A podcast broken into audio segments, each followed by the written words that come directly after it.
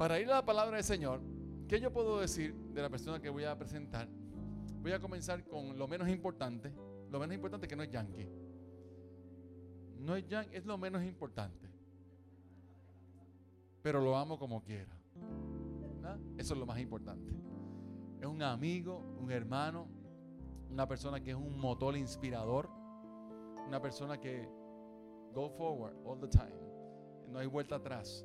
Visionario, conocedor de la palabra, sembrador de iglesia, apóstol de Dios, pero sobre todo tenemos el privilegio que todas esas cosas las podemos poner a un lado y llamarle amigo. Ese es el más grande título que podemos tener uno con el otro. Para mí es un placer y un honor presentar al pastor Juan Ramón Agosto de la Iglesia Ciudad Fuerte, allá en Calle, Puerto Rico. Bienvenido a esta tu casa, amigo en esta celebración de 13 años de Casa del Padre. Esta es tu iglesia.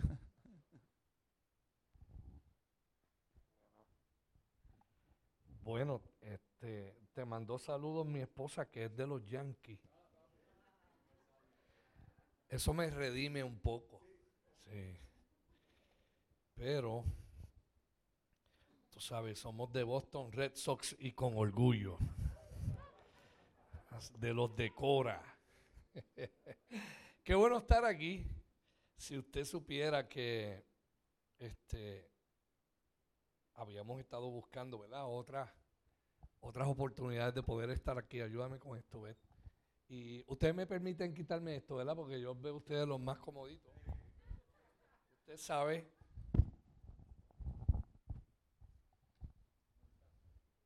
Estamos en casa. Y este y casi siempre que Luisito me daba fechas no coincidíamos. Lo tuvimos a él eh, con nosotros en un campamento eh, de familia, ¿te acuerdas? En Ebenezer, un tiempo espectacular y tremendo. Pero damos gracias al Señor de que podemos estar aquí. Bueno, casa del Padre. Esto es bien interesante porque eh, desde que él me llama porque salía de viaje y me dice, necesito que me confirmes la fecha del miércoles. Pues nosotros tenemos culto los miércoles, pero hoy yo lo cancelé para estar aquí. Sí, yo cancelé, terminé el curso de líderes el miércoles pasado a Jorau. Di este libre para empezar el próximo. Y entonces, eh, honesto, les voy a ser bien honesto. Me fui a las rodillas y le digo al Señor, ¿qué tú tienes para, para la gente de casa del Padre? Eh, yo no tengo en, mi memoria eh, de saber quiénes son ustedes o cómo llegaron a esta casa, con excepción quizás de, Sandrita Santiago, que hablamos un, tiempo que nos conocíamos de muchos años de, de la Iglesia de la Profecía. Pero buscando el corazón del Señor para esta casa, tengo primero una palabra profética para ustedes dos. ¿Ok? Antes de, ir a la palabra. Este año 13 no es cualquier año. Este año 13 lanza esta casa a un tiempo de avance. Porque Dios está formando ambiente de apertura. Y te voy a explicar lo que el Señor me dijo. Me dijo, antes de que prediques, lleva a la casa a Miqueas 2. Usted puede buscar esa escritura, Miqueas capítulo 2, verso 13.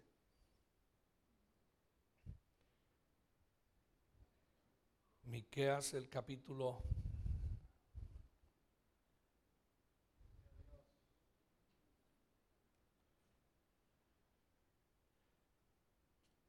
capítulo número 2. Y en el capítulo número 2, en el versículo número 13, dice, subirá el que abre caminos. Ese no eres tú ni yo, eso es Dios mismo. Dios dice, subirá el que abre camino delante de ellos. Y como Él va adelante, automáticamente el ambiente se convierte en un tiempo en un ambiente de apertura como Él va adelante, pero la casa es la que va a abrir camino. Y por lo tanto, la palabra profética para esta casa en su año número 13 aunque usted no lleve 13 años aquí, la casa los lleva. Y cuando tú miras la naturaleza del carácter de una casa en su año número 13, toda la gente que está conectada con la casa cae en lo que se llama la formación de un ambiente de apertura.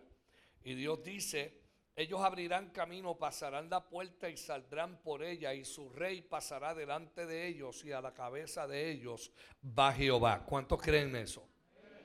Entonces el Señor me dijo, déjale saber a Luis y a Cintia y a la casa que yo voy delante de ellos abriendo recursos, rodeándote con un escudo de favor. Salmo 65, verso 11, tal como el Señor me dijo en el Salmo 65, el versículo 11, se activa esta palabra de que este año número 13 es el año con que Dios corona esta casa de sus bienes. Verso 11 dice, y tú coronas el año con tus bienes y tus nubes destilan grosura.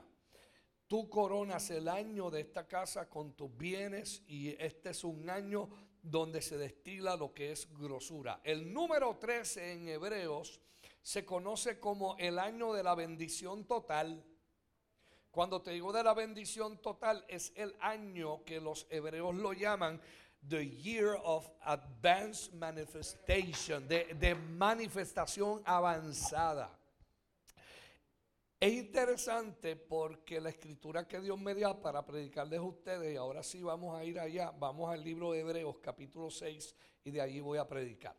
Hay tres, hay tres, hay tres hombres de Dios que Dios los llama, uno de ellos el Padre de la Fe, para Dios entregarle una casa, pero el segundo de ellos es un rey y el tercero de ellos, uno es rey, el otro es el padre de la promesa y el otro es el, un hombre que Dios monta para preservar a toda una nación. Lo interesante es que todos reciben desde el marco profético de Dios una palabra que los marca para cumplimiento y no es hasta el año número 13, después de haber sido ellos llamados, eh, ejercitados en el proceso de la fe, pasan por un proceso de 13 años, pero cuando llega el año 13, todo avanza, todo se multiplica, todo ocurre, todo le es entregado. Y sin embargo, ese año 13, ese, ese último año, ese, ese año número 13, parece que Dios se hubiese olvidado de cosas que habló. Parece que que las cosas se hubiesen visto de alguna manera retenidas, eh, restringidas por cosas. Pero en este año número 13, como lo vamos a ver en la vida de estas tres personas, ese año se convierte en un año de exposición y de bendición total para los tres. El primero es Abraham, el segundo es José y el tercero es David. Oye bien, en los tres casos, en el año número 13, uno de ellos recibe el hijo de la promesa por, por causa de juramento y por causa de, de, una palabra profética de Dios que es inconmovible, es incambiable. El otro, que es José, en el año 13 se cumple los dos sueños que él soñó cuando tenía 17 años de edad. Y es a la edad de 30 años cuando pasan 13 años de que 13 años de infortunio, de persecución, de perder su casa, perder su familia, de pasar por unos procesos pensando que Dios se olvidó de él y era todo lo contrario, Dios lo estaba formando para poderle entregar abundancia, dominio y preservación de vida porque no estaba todavía su carácter preparado para lo que Dios quería entregar. En el caso de Abraham tampoco su carácter estaba formado para poder recibir lo que Dios estaba a punto de entregarle en términos de pacto. Y en el caso de David, Dios habla de David antes de este nacer.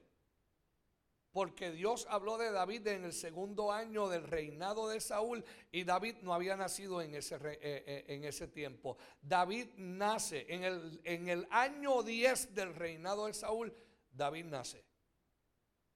Y David no nace de una relación marital correcta, nace de una relación eh, eh, de, donde su papá comete adulterio y tiene a David. Es interesante que tiene a David fuera del matrimonio y todos los hermanos de David no les reconocen hermandad en su casa. Sin embargo, Dios lo llama antes de que su padre se equivoque. Y aquí es donde yo quiero quizás empujar un poquito eh, empujar un poquito tu concepto religioso de cómo Dios trabaja. Aunque tú, aunque nosotros tomemos malas decisiones en nuestra vida, el diseño de Dios siempre es perfecto. ¿Alguien, ¿Alguien está de acuerdo con eso? Aunque los hombres nos equivocamos en los procesos de cómo se dan las cosas, Dios no. Dios sabe reencaminar, redirigir, resurgir, reorientar, organizar y que y de algo que que, no, no, se hizo de forma correcta, de todas maneras Dios lo redime, lo transforma y luego lo utiliza para su gloria y para su honra. Por lo tanto, en el libro de los Hebreos quiero llevarte allí para que empecemos esta noche, luego de haberte dado esta palabra, que es el año, esta casa, un tiempo de avance, Dios está formando ambiente de apertura, Miqueas 2.13, va a ser el año de abrirte recursos, rodearte del escudo de favor, Él corona el año de esta casa con sus bienes, si has estado pensando ver ver cómo esta casa se mueve hacia donde Dios la quiere llevar. Te voy a decir una cosa, eh, eh, eh ¿cómo te digo? cuando Dios decide ubicar una casa en, en, una región en un año 13, todo se da. Todo lo que ha sido difícil, todo lo que quizás no se te ha dado, de repente todo se da. Eh, y es como, como ocurren con estos tres hombres. Vamos al libro de Hebreos en el capítulo número 6. Dígame allí cuando usted llegue a esa escritura, please. ¿Llegaron? Ok, dice, vamos a empezar con el versículo número 12. A fin de que, vamos al 11, dice, pero deseamos, deseamos el 10. Vamos, del 10 en adelante, 10 al 18. Porque Dios no es injusto para olvidar vuestra obra el trabajo, tu relación con Dios no le pasa a Dios por encima como algo que Él olvida.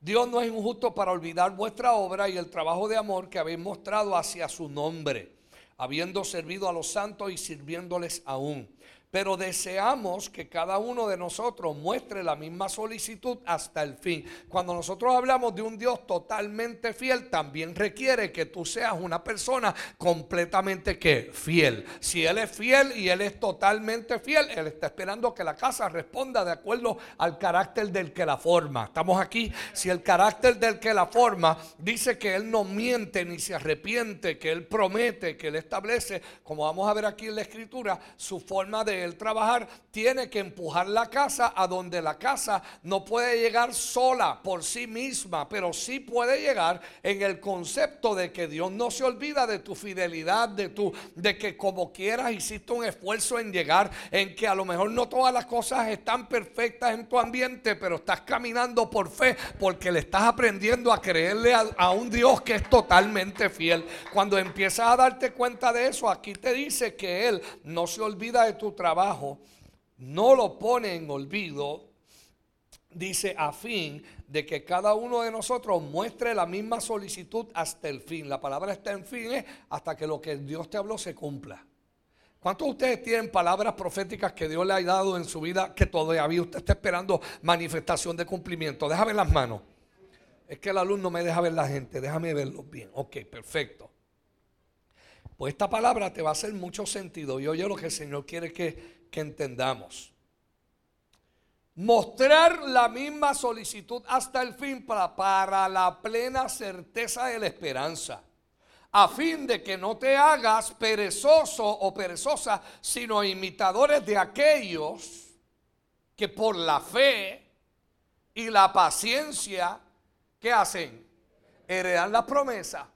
Cuando Dios, dice, porque cuando Dios hizo la promesa a Abraham, no pudiendo jurar, dice, no pudiendo jurar por otro mayor, juró por quién? Juró por sí mismo, diciéndole, de cierto te bendeciré con abundancia y te multiplicaré grandemente. Y habiendo esperado con paciencia, dice la escritura, que alcanzó que Alcanzó la promesa. Yo te voy a explicar lo que significa habiendo esperado con paciencia. Porque la espera de él no fue muy paciente, que digamos. El libro de los hebreos le tira un toallazo a Abraham espectacular. Cuando tú vas a ver la vida de él, cuando Dios lo llame en el capítulo 12, el 13, el 14, baja al 15, Dios hace pacto con él. En el 16, capítulo 16, se deja convencer por su esposa para meterse en la tienda equivocada con la mujer equivocada, tener el hijo equivocado.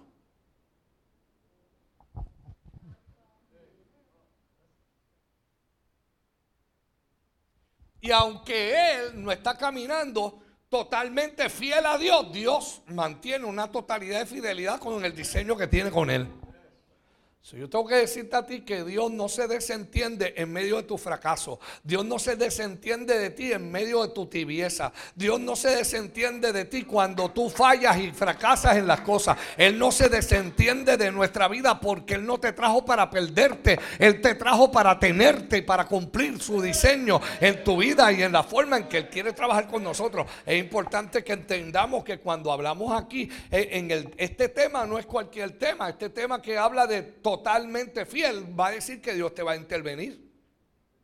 Que Dios va a salir a tu encuentro. Que Dios va a trabajar con tus ideas, con tu carácter, con tu vida, con tu administración, tanto de tu salud, de tus relaciones, de tus finanzas, hacia dónde tú vas. Porque la mayoría de nosotros vamos caminando con Dios por un elemento de que de bendición y conveniencia y no necesariamente bajo el criterio de la voluntad de Dios para nosotros aprender a hacer la voluntad de Dios la que es agradable y perfecta. Y cuando las cosas no son convenientes, nos, nos volvemos potrones con Dios. Y peleamos con Él. Pero aquí hablando de Abraham, Dios dice, porque cuando Dios hizo la promesa a Abraham, no pudiendo jurar por otro mayor, juró por sí mismo, diciendo, de cierto te bendeciré con abundancia y te multiplicaré grandemente. Y habiendo esperado con paciencia, alcanzó la promesa. Versos 16 al 18, oye esto, porque los hombres ciertamente ¿qué hacen? Juran por uno que mayor que ellos y más aquí en Puerto Rico. Aquí en Puerto Rico usted sabe que la gente te dice, por lo más santo que te lo juro. ¿Cuántos jurado así? Por mi madre que juramos, por la madre y el padre. Yo creo que Dios es bien, yo creo que cuando Dios, Dios, Dios formó a los puertorriqueños, dijo, pero voy a ser una nación como yo. Yo creo que aquí es el sitio donde más se jura en el mundo. Y no pudiendo jurar por nadie mayor, juró por sí mismo. Y oye esto, Ciertamente los hombres juran por uno mayor que ellos y para ellos el fin de toda controversia es que es el juramento. ¿Para qué? Para confirmación. Entonces, por lo cual, queriendo Dios mostrar más abundantemente a los herederos de la promesa la inmutabilidad de su consejo, interpuso juramento para que por dos cosas inmutables, incambiables, en las cuales es imposible que Dios mienta. Pastor, ¿cuáles son las dos? Que le hizo una promesa y que se la juró. Las promesas no son cambiables y el juramento tampoco. Él no tiene necesidad de jurar, pero como nosotros no somos muy crédulos, que digamos, y le damos candela a Dios para creerle, Dios tiene que interponer un juramento para resolver tu controversia porque no tiene ninguna. Dios no tiene controversia. Por eso es que el proceso de avance de Dios es más rápido que el de nosotros. Pero Dios no te lleva en avance, Dios te lleva bajo el criterio de tu credulidad. Lo que Dios habló y entró por tu oído y por la fe lo puedes creer, Dios está esperando lo que sale por tu boca de lo que Él te dijo. Porque Dios oye. Y como Él oye lo que tú dices, Él no te adjudica lo que Él dijo. Porque lo que Él dijo ya está cumplido. Pero te adjudica lo que tú dices de lo que Él te dijo que ya está hecho, a ver cómo tú lo ves. Y a ver cómo tú lo mides. Y de acuerdo a cómo tú lo midas, se te adjudica. Se adjudica fe al creer y al tú hacer una declaración de fe para darte cuenta que Dios honra el elemento de qué? De su palabra. Cuando Dios preparó nuestras obras, las preparó desde antes de la fundación de que del mundo, lo que significa es que ya estaban, ya están acabadas.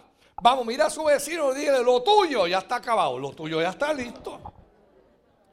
Porque la Biblia dice que las obras de nosotros ya están acabadas. ¿Y por qué no se acaban de manifestar?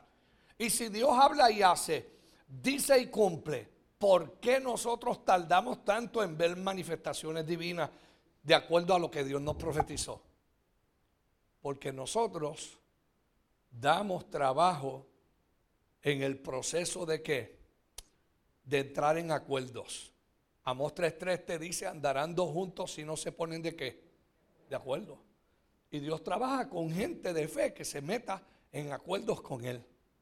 Él no va a mentir, Él no va a cambiar su idea, Él sabe lo que va a hacer. Él conoce tu entrada, tu salida, tu levantar, tu acostar, tus pensamientos. Desde lejos lo sabe todo.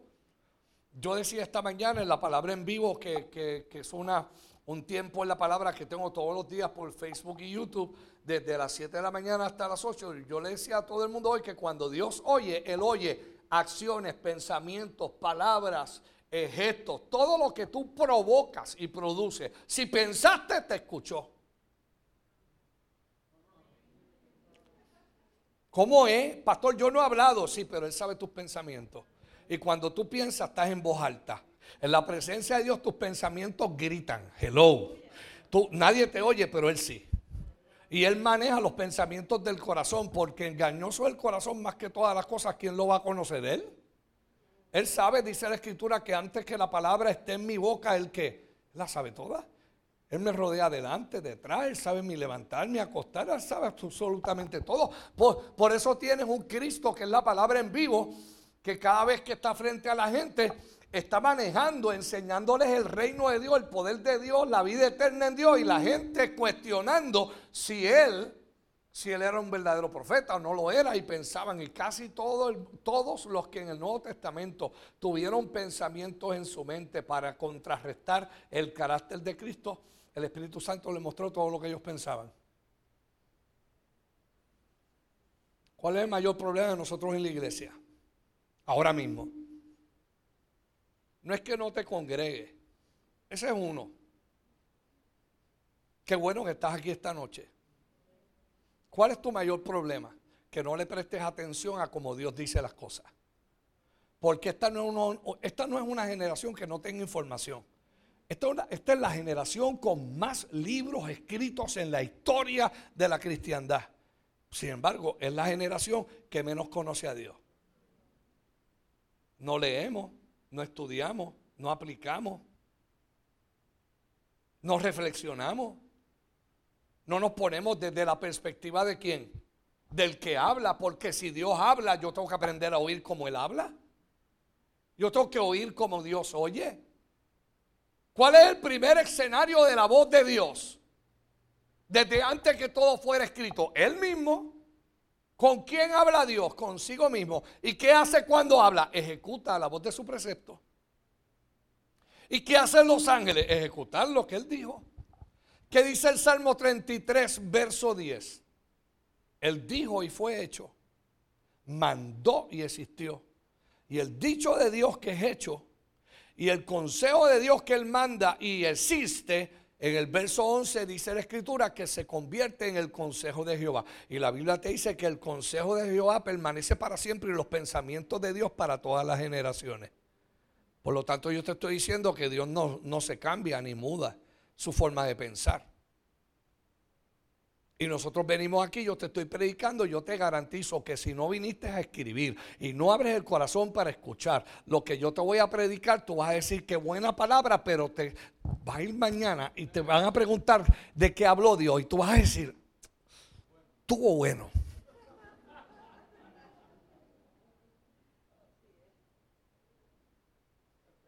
Yo no sé de dónde Luis se sacó el viejo aquel de 62 años. Pero vino a darnos un bofetón de gloria. Mira, Dios le hace el juramento, me dejan moverme, ¿verdad? Yo estoy más que vacunado. Estoy salvo. Y estoy vacunado también, por si acaso. Pero me quiero mover aquí porque esa bendita luz que está ahí no me deja ver los rostros de ustedes.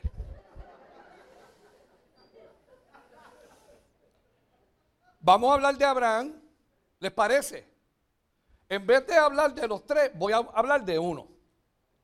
Lo encuentra Dios a la edad de 75 años y su esposa tiene 9 años menos que él.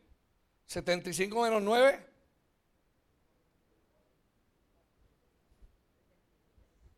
6, 6, gracias. No, 6, 4 serían 11. 6, 6.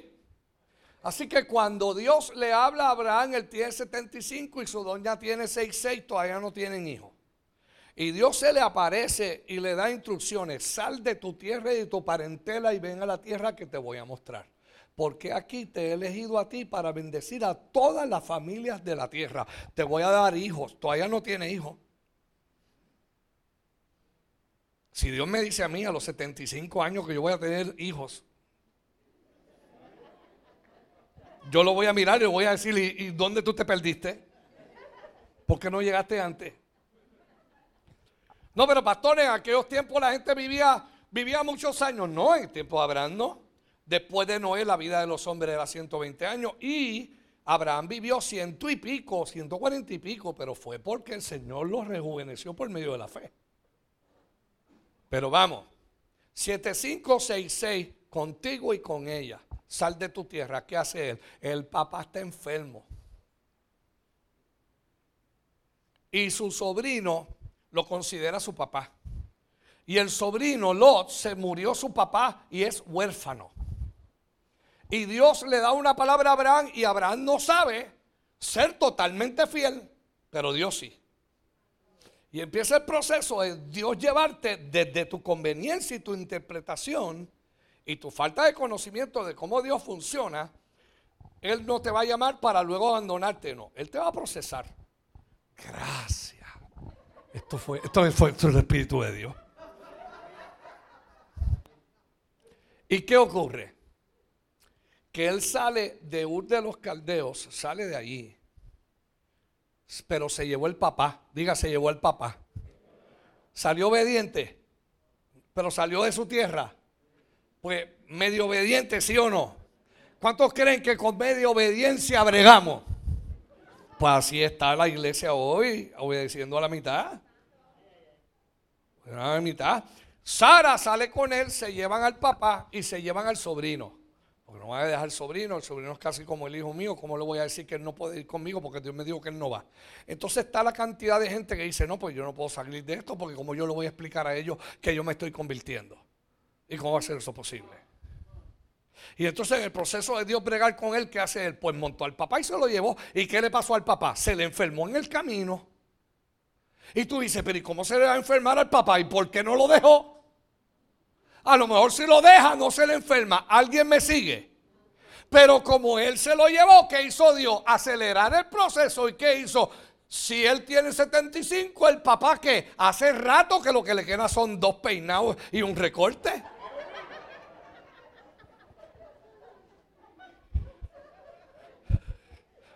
¿Y qué hizo Dios? Lo aceleró. ¿Y qué hace? Murió allí. ¿Y qué hizo? Se llevó a Lot y siguen caminando. Te voy a decir una cosa. Llegó a la tierra que Dios le iba a entregar y él no la podía ver porque Lot estaba con él. El nombre de Lot significa velo. Y mientras su sobrino, que es casi su hijo, estaba con él, él había llegado a la promesa hablada, pero no la podía ver. ¿Y sabe lo que hace Dios? Incomoda tu ambiente. Porque el Dios que viene a avanzarte, cuando tú no quieres avanzar, te incomoda el ambiente. Y empieza a hacer qué cosa. Y tú piensas que es el diablo. Y empiezas a reprender el diablo y ayunar. Y le metes ayunos como dice, y no reprenda al diablo. Y no es el diablo, es Dios quien te está metiendo mano a ver si te saca de tus ideas y te mete al proceso de la obediencia. Pues como él no quiere salir de los, ¿qué hace? Controversia entre los pastores de uno y otro. Y viene Abraham, llama a Lot y le dice, ¿sabes qué? Dios te ha bendecido, me ha bendecido. Nosotros no vamos a tener controversia en la relación que tenemos tú y yo. Decide hoy aquí, si te vas al norte, yo me voy al sur. Si te vas al este, yo me voy al oeste. Si coges montaña, yo cojo valle. escoge tú. Y cuando él miró, vio la llanura, agarró qué? Agarró el valle y fue hizo su campamento por allá por Sodoma y Gomorra. Tan pronto se separaron. Mano, lee Biblia. Dile al vecino, lee la Biblia. Pastor, que me estás diciendo? Estamos aquí no en Netflix, estamos hoy aquí en Bibliaflix. Si yo te estoy llevando a la película como ocurre. Tan pronto se separan, voz de Dios. Abraham, alza tus ojos y mira desde el lugar donde estás, al norte, al sur, al este y al oeste. ¿Y para dónde se había ido Lot? Olvídate para dónde se fue. El dueño de toda aquella tierra era Abraham y ya había llegado a su tierra y no la podía ver por la desobediencia. Pero tan pronto entró en obediencia, el cielo se abrió. Yo no sé lo que tú estás esperando, pero tan pronto te arregle y te ordene, el cielo se te va a abrir. Y vas a ver cielos abiertos y vas a ver cumplimiento profético y vamos a tener que dar menos consejería. Sí, porque el problema de la consejería es que escuchamos, la gente quiere que los escuchemos para que después les digamos lo que ellos quieren escuchar. Porque la gente no está lista para escuchar lo que tienen que escuchar, sino lo que quieren. Pero es, me invitan a otro, otro día y le predicamos de eso. Alza tus ojos y, mira, y sabes que lo convirtió en agrimensor. Le dijo, quiero que salgas hoy a caminar la tierra camínala a su ancho y a su largo, donde tú camines, Dios empezó a poner los puntos cardinales de la tierra de ellos. Hasta donde él la caminó, Dios la midió. Y le entregó la tierra por heredad. ¿Qué pasa? Que en el capítulo 6, capítulo 14, capítulo 15, Job se queja con Dios. ¿Te has quejado tú con Dios? Vamos, seamos honestos. Yo me he quejado. ¿Cómo es pastor? Yo llevo 40 años en el ministerio, ¿sabe? 39 en la pastoral. 40 en funciones pastorales y, y 3 años como evangelista internacional. Así que yo tengo 62 años. Dios me llamó a los 16. Yo me eduqué, terminé mi carrera de premédica en la Universidad de Sagrado Corazón. Y cuando me gradué me fui a estudiar ministerio práctico. Y de ahí para abajo me entregué totalmente al ministerio. Le doy gracias a Dios. Tengo tres hijos, nueve nietos, alaba. Tres varones, cuatro nenas y cinco varones. Y dos del segundo matrimonio, dos nenas adicionales. Así que las nenas van ganando del matrimonio, segundo matrimonio ya. Bueno, para que entienda, en el proceso, o sea que yo no llevo un ratito en esto. Yo llevo muchos años equivocándome. Pero también llevo muchos años que enderezándome. Dile a tu vecino, si te equivocas, enderezate, díselo. Díselo, hermano, díselo. ¿Cómo es? Si te equivocaste, enderezate. ¿Por qué? Porque de humanos es equivocarte, pero de divinos es enderezarte. Y, tú te equivocas con tus versiones, pero Dios te alinea con su diseño. Y tu versión no cuadra con su diseño, pero su diseño te va a encontrar. Y cuando el diseño de Dios te encuentra, te va a hacer miles de preguntas hasta que tú decidas si de, una vez por todas le entregas al Señor que el completo señorío de tu vida o si vas a seguir jugando con tu salvación y Él viene pronto. Y si Él viene pronto, no se va a llevar a todo el mundo.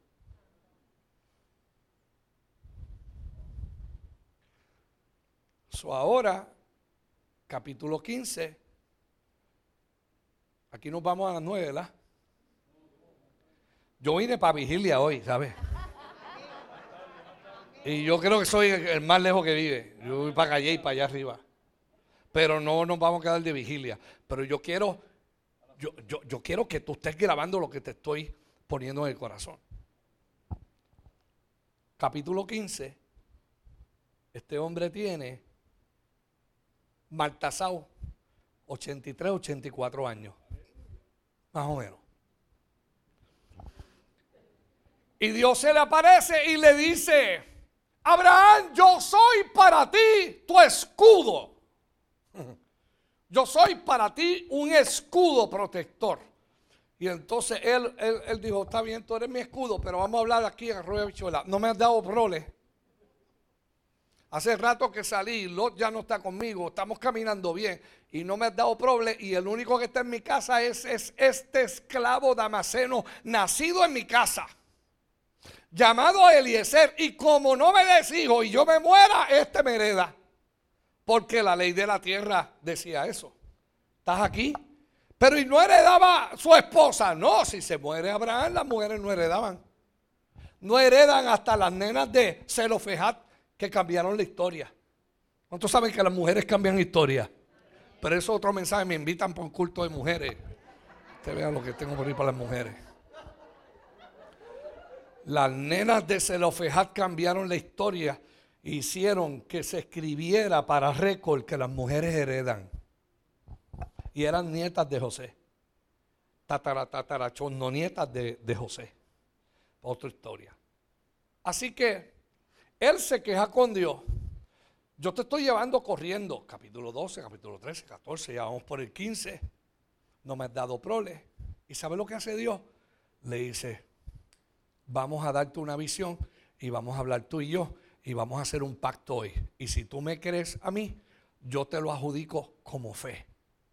Y si tú me puedes creer y puedes creer que yo te voy a dar un hijo, adjudicamos fe hoy y de aquí para abajo entraste al ambiente del totalmente fiel. ¿Y sabe lo que pasa? Que están en una visión, capítulo 15, están en una visión y de repente es mediodía. Y a mediodía Dios lo saca afuera. Lo saca afuera, ven para acá y vamos para afuera. Y lo lleva afuera en plena luz del día, en una visión. Y le dice, si puedes contar las estrellas, de día hay estrellas. ¿Ah? De día hay estrellas. Si las hay, lo que pasa es que no las puedes ver porque el sol no te deja verlas. Bendito, no creas que las estrellas se van de vacaciones cuando sale el sol. No, biología, ciencia, física, las estrellas siempre están en el mismo sitio. Pasa que de día usted no las ve por la luz solar. Pero ¿sabes qué? Dios lo saca en medio, en plena luz del mediodía. Le dice, si puedes contar estrellas, así va a ser tu descendencia y yo voy a hacer un pacto contigo y yo necesito saber si tú puedes contar donde nadie cuenta. Déjame ver si me entendiste. Déjame ver si tú puedes ver donde nadie ve.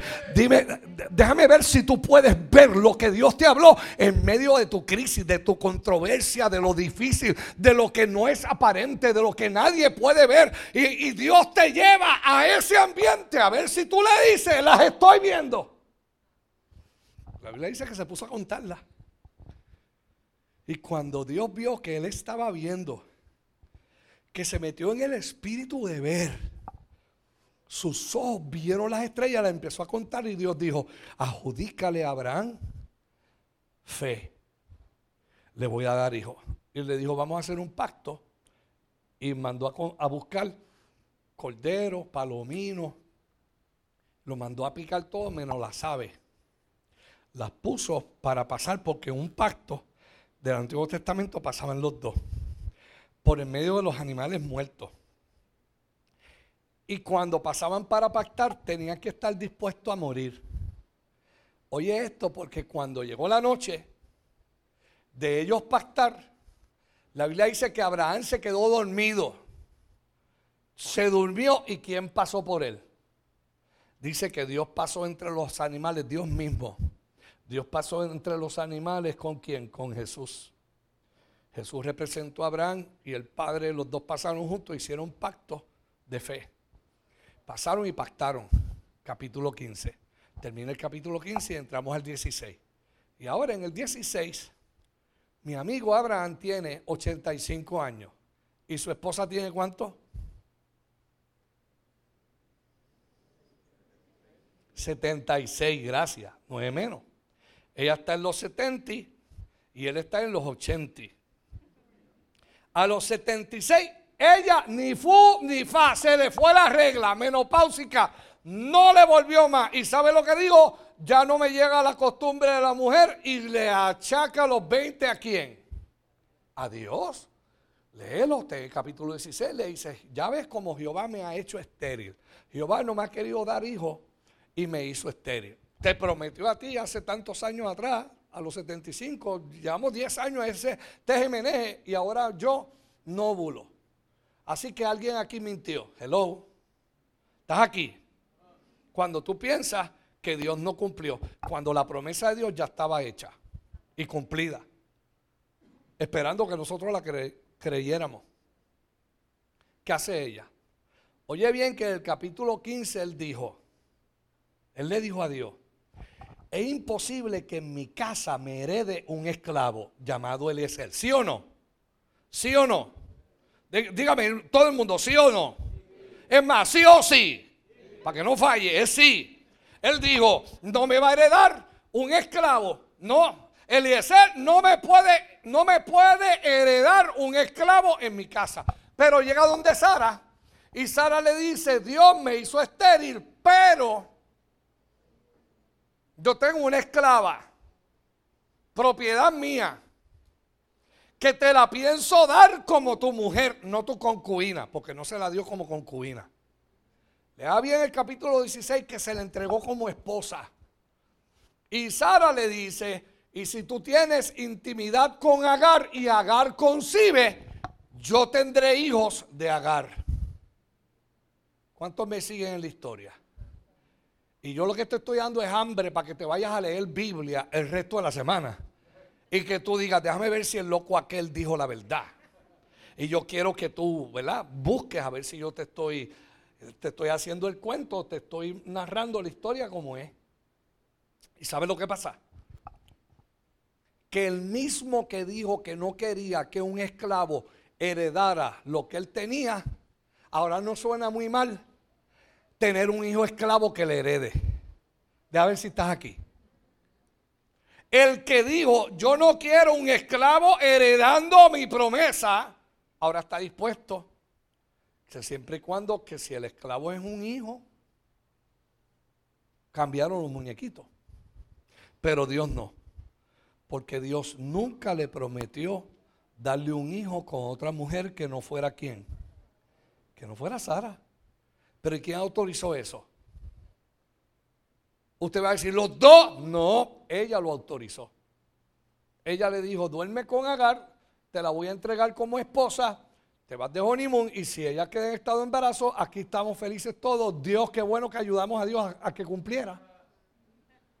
Qué bueno que el plan de nosotros funcionó porque entonces Dios no, no quedó de mentiroso.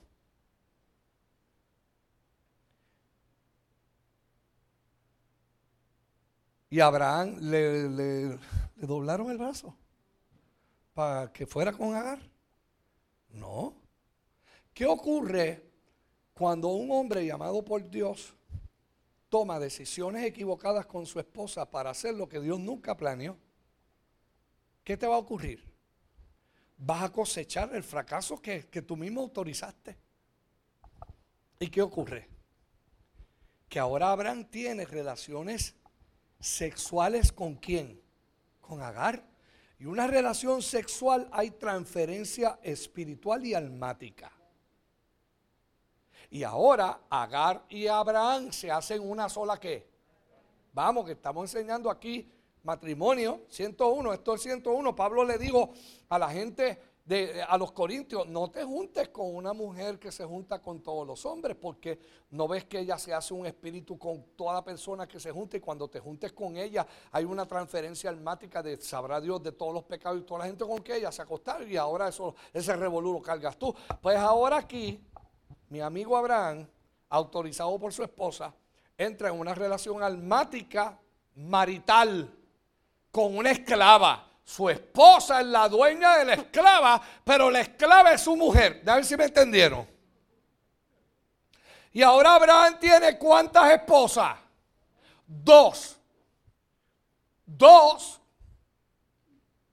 ¿Y cuántas veces se acostó con Agar?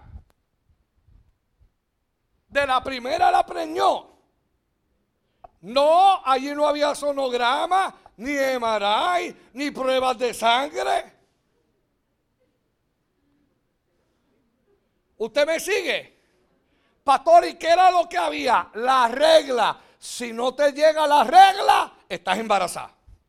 Ese era el sistema de aquel tiempo. ¿Sabes qué? 28 qué? 28 días fértiles de, ciclo menstrual donde la mujer tiene unos días fértiles, unos días donde ovula y si no se tienen relaciones en los días en que se ovula, no se queda en estado de embarazo. Usted sabía eso, ¿no?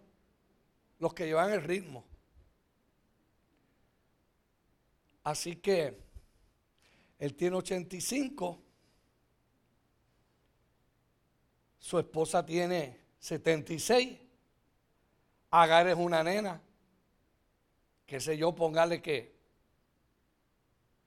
como poco 30, como mucho 40. Pero ella tiene regla y Sara no. ¿Y cuántos días tuvieron que tener intimidad Abraham y quién? Y Agar. ¿Alguien sabe?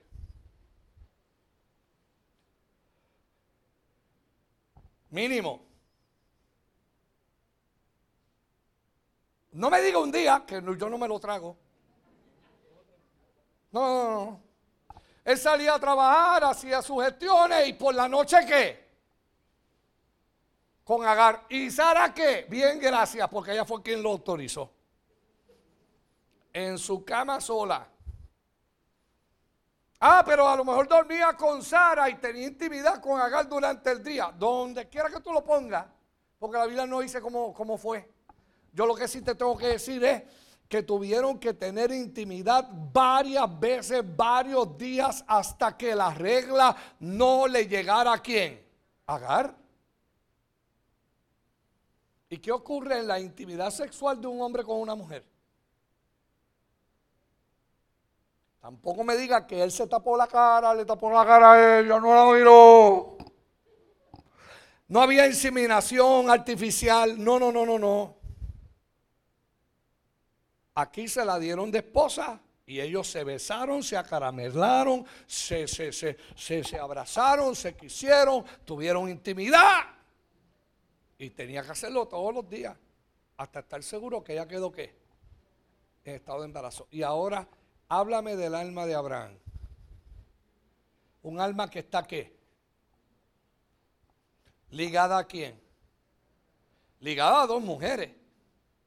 Porque cuando nace Ismael y luego que nace Isaac, y Sara le dice, despide a la esclava y a su hijo, él no sabía cómo despedirla. Él le pareció que eso era una cosa horrible. ¿Cómo es posible que tú me pidas eso? Y Dios le dijo, ah, hazle caso a Sara en esto. Le hiciste caso para lo otro. En esta de verdad, hazle caso en esto. ¿Alguien me está siguiendo aquí la historia por donde vamos?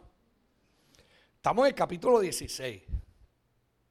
Póngale mínimo un mes, quedó ella en estado de embarazo, concibió. Y ahora que ella quedó embarazada y sabe que lo está, ahora la esclava empieza a mirar a quién? A su ama de mujer a mujer, no de dueña a esclava. Y se le sube el asunto de que ella es mujer de Abraham, igual que la otra, pero la otra no le dio hijo y yo sí y le empieza a mirar por encima. Y entonces llega Sara donde Abraham a echarle los 20 a quién. A Abraham le dice, ven acá, mira lo que está pasando en casa. Esta mujer, mira cómo me mira, mira cómo me menosprecia. Haz algo con esta mujer. Y Abraham le dijo, a mí no me eche los 20. Que ella es esclava, es tuya. Ella no es esclava mía. Ella es mi mujer porque tú me la diste. Eso tiene que haberle sonado duro a Sara. Porque la Biblia no te va a mencionar los elementos de relaciones entre esposos, pero que se dieron. Yo no tengo que ir a la universidad ni, ni, a un instituto para darme cuenta de los procesos de relaciones que se dan entre esposo y esposa. Si yo 40 años de consejería, hello, apretó esto, ¿verdad? O Abraham y Sara no son iguales que nosotros. Idénticos. Pasamos las mismas crisis, las mismas situaciones, todo por no escuchar la voz de quién? De Dios. Queda en estado de embarazo. La empieza a hostigar, se va huyendo. Y huyendo la interviene el ángel de Jehová. Y la interviene el ángel de Jehová porque Dios tiene que dar una escuelita a Abraham. y le dice, has concebido y cargas dentro de ti una gran nación, doce príncipes nacerán de ti y llamará su nombre Ismael. ¿Qué significa Ismael? ¿Alguien sabe? ¿Qué significa Ismael? Dios oye. ¿Cómo es? ¿Qué fue lo que Dios oyó? Lo que ellos planearon. ¿Y qué fue lo que ellos tuvieron? ¿Lo que Dios habló? No, lo que ellos qué? Lo que ellos hablaron de lo que Dios había hablado, el plan que ellos interpretaron y como ellos lo hablaron y lo llevaron a cabo, las acciones hablan. Usted ha escuchado en Puerto Rico que la gente dice, tus acciones hablan tan más alto que tus palabras. No puedo escuchar lo que me dice porque tus actos hablan más alto. ¿Cuántos han escuchado eso en Puerto Rico? Pues yo creo que tú sepas que Dios oye. Los Ismaeles en nuestra vida son un montón. Y queremos ver la gloria de Dios, pero tenemos muchos Ismaeles en nuestra vida. Nosotros hablamos lo que Dios no nos mandó a hablar. Hacemos lo que Dios no nos autorizó a hacer. Y luego queremos que Dios bendiga nuestros planes en todo momento. Y que Dios permanezca totalmente fiel. Y va a permanecer fiel, pero te va, te, va a confrontar con tu diseño, con tu versión. Porque el diseño de Él no es tu versión. ¿Y qué ocurre? Que ella regresa, concibe, y Abraham, Abraham le pone de nombre el nombre que el ángel le puso, Ismael todos los días, cada vez que él llame a ese nene, Ismael, ¿qué está diciendo? ¿Dios qué? Y, que, y si Dios oye, ¿qué otorga? Lo que Dios dijo lo que tú hablaste. Porque, porque una cosa es que Dios hable y para Dios entregarte lo que Él habló, tú tienes que escuchar. Pero cuando Dios oye, significa que Dios te va a entregar lo que tú hablas y no lo que Él te dijo capítulo 4 del libro de Marcos, verso 23 dice, el que tenga oídos para oír, oiga. Verso 24 dice, mirad cómo oís, porque con la medida con que tú mides lo que oyes, te será medido para atrás y se te añadirá lo que oíste de acuerdo a cómo lo mediste. Dios dice una cosa y tú hablas y dices otra. ¿Y qué te adjudica Dios? Lo que Él dijo o lo que tú hablaste. Pues yo quiero que tú sepas que Dios te va a adjudicar lo que tú hablaste. Ve a Deuteron, a Números capítulo 14, versos 27 y 28, donde Dios se queja de lo siguiente y yo quiero que todo el mundo vea esa escritura. El pueblo de Israel lleva desde el capítulo 13 quejándose diciendo que la tierra no sirve, que la tierra es mala, que se traga la gente, que Dios se equivocó y no quiero, nosotros no queremos ir para allá. Y hablan de un capitán nuevo, de regresar a Egipto y si no, de morir en el desierto. Y todo el capítulo 13, el verso 14, 1, lloraron toda la noche y le dijeron a Dios, si no podemos regresar a Egipto, nos queremos morir aquí. Pero ya no queremos a Josué, no queremos a Moisés, no queremos nada, queremos morir aquí. Y Dios los oyó, diga, los oyó. ¿Y qué hace Dios? Te entrega lo que tú hablas en la queja avanza y en el llantén y en toda la queja que tú puedas mencionar sin darte cuenta que Dios está presente y que Dios oye. Y Dios dice, ¿hasta cuándo oiré a esta depravada multitud, los hijos de Israel que de mí se quejan? Las querellas de los hijos de Israel que de mí se quejan. Míralo ahí. Esto está hablando Dios. ¿Cuánto tiempo yo tengo que estar escuchando esta multitud que murmura, murmura, tienen quejas y se quejan de mí. Verso 28. Vivo yo, dice Jehová, que según habéis hablado, ¿en dónde?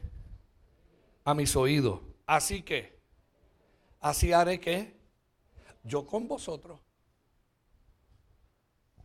Cuando yo me siento a dar consejería, yo le pregunto a la gente, ¿te has quejado de Dios? Ese problema que tú estás enfrentando y me vienes a contar, ¿qué salió por la boca tuya? Porque Dios te está oyendo. Y a menos que no recojas las palabras que hablaste mal y te arrepientas de ellas, Dios te va a entregar lo que tú dices, no lo que Él te habló. Porque para Él entregarte lo que Él te habló, Él espera que tú hables lo que Él te dijo. ¿Estamos aquí? ¿Cuántos queremos ir al mejor año de nuestra vida? Bueno, pues hazte la pregunta.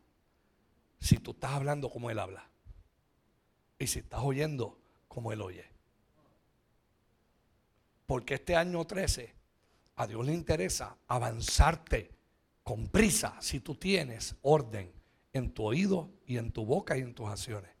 Y la gloria de Dios se va a manifestar. No se puede manifestar de otra forma. Verso 29. Entonces viene Dios y le dice,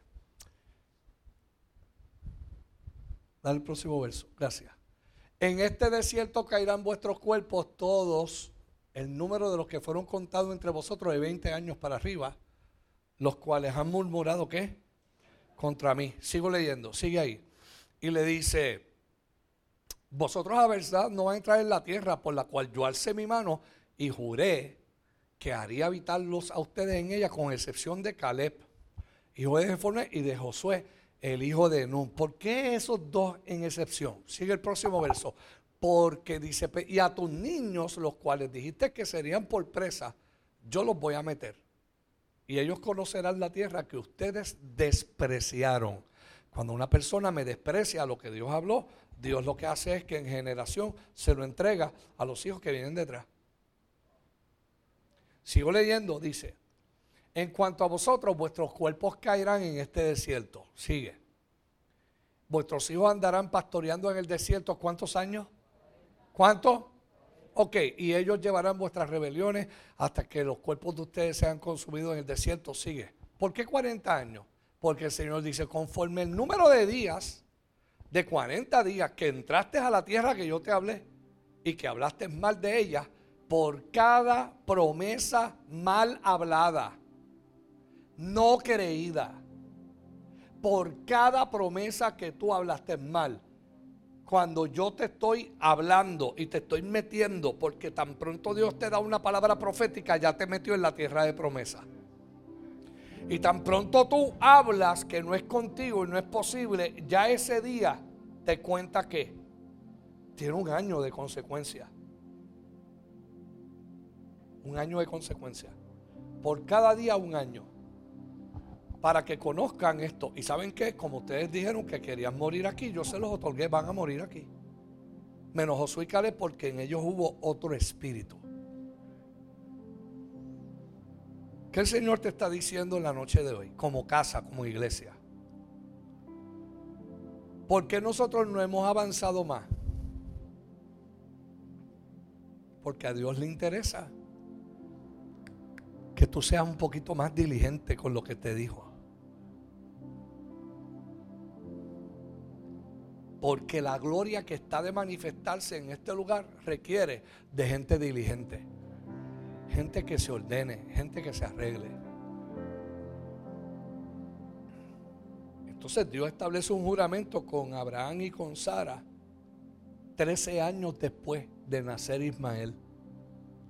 Capítulo 16 Último verso 16, capítulo 16 de Génesis, verso 16 dice, y era de edad de 86 años Abraham cuando Agar dio a luz a su hijo Ismael. Desde ese capítulo al 17.1 que dice, y Jehová apareció a Abraham a la edad de 99 años, 13 años después, y le dijo, anda delante de mí y sé, yo soy el Dios Todopoderoso necesito que andes delante de mí, que seas de una pieza. Sé perfecto. Arréglate. Yo te quiero bendecir. Y entonces en el año 13, en el año 13, le dijo, no es de aquí a dos años, es este año que yo te voy a dar lo que yo te prometí desde que te llamé. Este año, llevas 13 en silencio pero este es el año de manifestación y necesito que te arregle. Y Dios está invitando toda esta casa porque esta casa tiene un diseño que el país necesita, pero esta casa tiene que entender que tiene un año.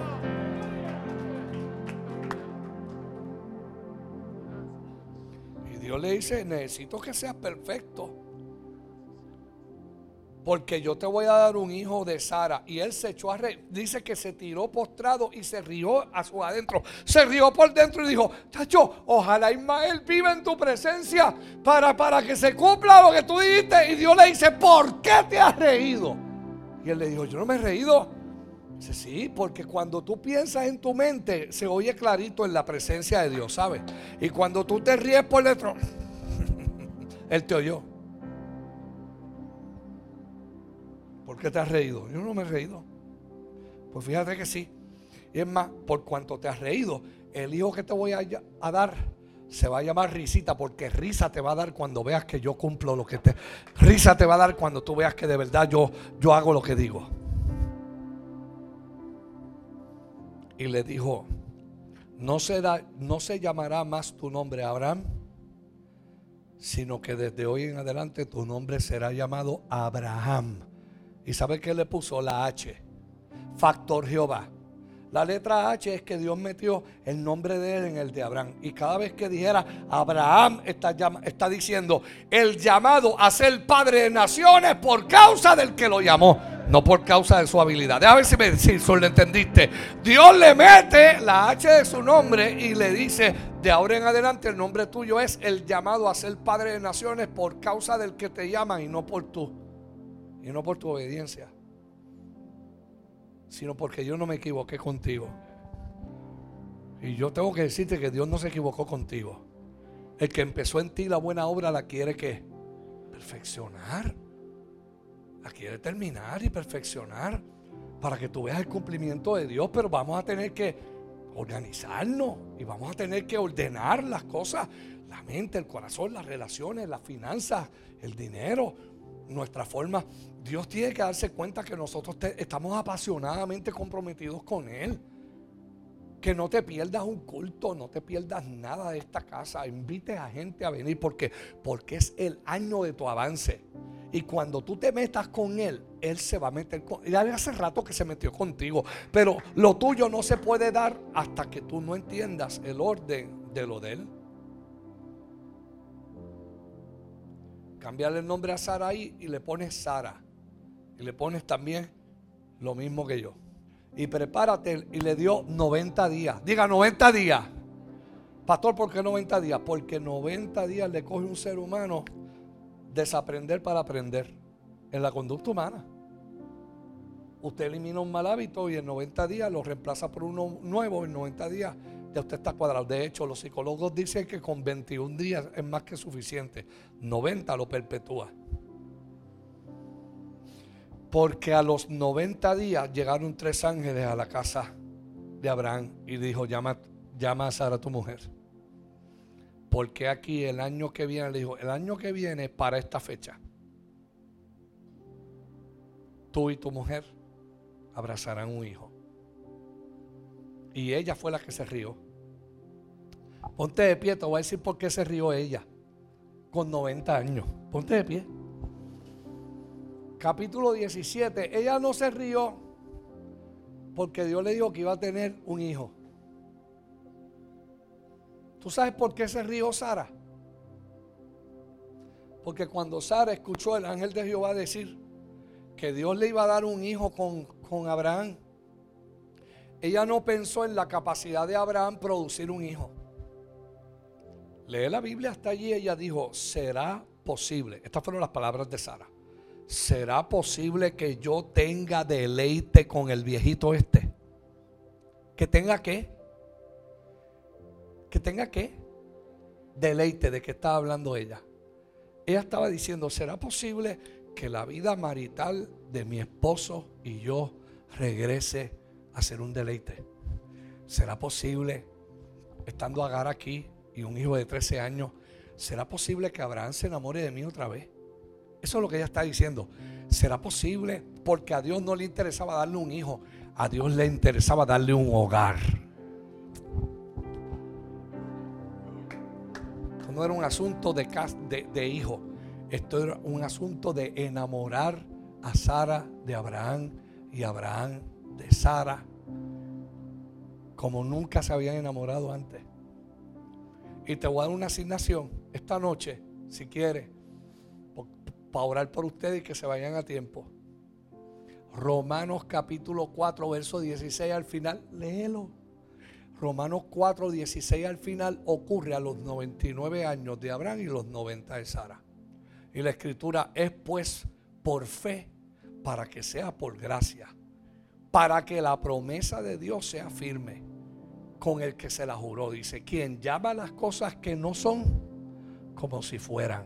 Y empieza a decirte, vete ahí un momentito a esa escritura y oye el proceso transformador mental, espiritual en la mente de Sara y en la mente de Abraham. Dice Romanos 4:16.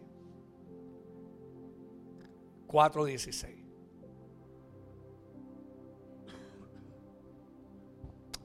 Es por fe para que sea por gracia a fin de que la promesa sea firme para toda su descendencia. O sea, lo que Dios hace firme contigo va a pasar para tu casa. ¿Cuánto le dan gracias a Dios por eso? Contigo, tus hijos. Sino para los que son de la fe de Abraham, ahí estamos tú y yo, el cual es el Padre de todos nosotros. Sigo leyendo. 17. Mm. Gracias como está escrito, te he puesto por padre de mucha gente delante de Dios. ¿Y qué dice delante de Dios? ¿A quien qué? A quien creyó, el cual da vida a qué? A los muertos y llama las cosas que no son como si fuesen. Mira, mira la trayectoria del crecimiento espiritual. Él creyó en qué? En esperanza contra esperanza. Para llegar a ser el padre de mucha gente conforme a lo que se le había que dicho, ahora sí que está atendiendo lo que Dios le está diciendo. Así será tu descendencia. Verso 19. No se debilitó en la fe al considerar que su cuerpo, él miró y dijo, bueno, que yo tengo 99 años, estoy, me suena todo, estoy crujiente, pero, pero estoy viejo. Consideró el cuerpo que estaba como muerto, siendo casi de 100 años. O cuando vio a su mujer, que llega a la mente en ese momento el pasado. ¿Qué llega a tu mente para descalificarte? Tu fracaso. ¿Y qué hace Dios contigo? No tiene que ver con tu fracaso, tiene que ver con tu diseño. Y te está llamando a que des un paso de fe con el que es totalmente fiel. lo único que Él necesita es que te desasocies de, de lo que has vivido y que te asocies con el Dios que puede hacer las cosas. Y luego dice el verso 20 tampoco dudó por incredulidad de la promesa de Dios, sino que se fortaleció que en la fe, dando que gloria a Dios. ¿Cuántos pueden darle gloria a Dios, fortalecerte en la fe que lo que Dios te habló te va a ocurrir este año? Pastor, ¿por qué? Porque aquí dice plenamente convencido. Sigue al próximo verso. Plenamente convencido de que era también, que Dios era también poderoso para hacer todo lo que le había prometido. Wow. Sigue. Por lo cual también su fe le fue contada por justicia. Oye el verso 23 que este es el llamado para ti. Y no solamente se dice de él que le fue contada, no, no solamente con respecto a él se escribió que le fue contada, sino con respecto a nosotros. Verso 24 a quienes ha de ser contado. Respecto a nosotros, a quienes ha de ser contada, esto es a los que creemos que el Señor que levantó a Jesús de los muertos puede cumplir tu promesa. Inclina tu cabeza. Yo no sé cuántas cosas Dios te haya prometido y qué cosas tú no has visto que te hayan ocurrido. Pero yo te tengo que decir que esta es una buena noche para empezar de nuevo. Yo te tengo que decir que esta noche tú puedes hacer la confesión de Job. Porque en el capítulo 38 del libro de Job, Dios confronta a Job con sus, con dichos. ¿Quién es este que oscurece mi consejo con palabras sin sabiduría? Y en el capítulo 42 Job se la contesta y le dice, yo hablaba lo que no entendía. Cosas demasiado maravillosas para mí que yo no, que yo no comprendía. A ti yo de oídas te había oído, pero ahora Ahora que me metí contigo, ahora mis ojos te ven y me doy cuenta que quien se tiene que arrepentir aquí en polvo y en ceniza soy yo. Me arrepiento en polvo y en ceniza. Y Dios dijo, pues ahora es que te voy a bendecir. Y perdonó las palabras que salieron de su boca, que estaban en el capítulo 3. Porque él maldijo hasta el día que nació. Y ahora en el capítulo 42 Dios lo está reconciliando consigo mismo. Si tú sabes que llevas promesa años que no las has visto cumplirse. Pero esta noche Dios te está diciendo que Él es totalmente fiel. Y tú quieres tomar eso como punta de lanza para el año de tu avance. Y tú sabes que esta invitación es para ti. Debes salir de tu silla, venir aquí para orar por ti. Pastor, porque hay que pasar al frente? Porque Dios le dijo a Job, mientras ores, yo te voy a restaurar. Mientras tú ores por tus amigos, los que te ofendieron. Mientras tú ores por la gente que te hizo mal. Mientras tú ores por aquellos que fracasaron contigo. Mientras tú ores por ellos para que yo tenga misericordia de ellos. Yo voy a tener misericordia de ti. Y yo quiero que cierres tus ojos mientras has pasado acá al frente y te pongas a pensar en las experiencias que tú hayas vivido y digas en tu corazón, Señor, te pido que perdones mis equivocaciones y también yo perdono a todo el que se haya equivocado y me haya me haya que usado, manipulado, me haya haya hablado mal de mí. Yo vengo delante de tu presencia hoy a pedirte que los sanes, que los perdones. Yo los perdono, los liberto. Y mientras tú oras, por eso te pido perdón por mis actos equivocados y perdono a los que han hecho cosas de manera equivocada contra mi vida. Y mientras tú estás orando por los que te han ofendido, Dios está sanando las consecuencias del fracaso y está empezando una nueva obra. Y yo quiero que levantes tus manos ahí. Habla con Dios. Vamos, habla con Dios. Esto es un asunto entre tú y Dios. Aleluya. Padre, en el nombre de Jesús. En el nombre de Jesús. Se conecta el cielo. Se conecta la palabra. Se conecta el dicho de Dios con el corazón de cada uno de los que están aquí. Ahora mismo, Señor, mientras impongo mis manos, declaro ahora mismo que todo lo que se haya levantado en contra por medio de nuestros fracasos o nuestras incredulidades o nuestras situaciones personales. Hoy eso se termina. Y hoy nos tomamos de la mano del Dios totalmente fiel. Totalmente fiel. Totalmente fiel.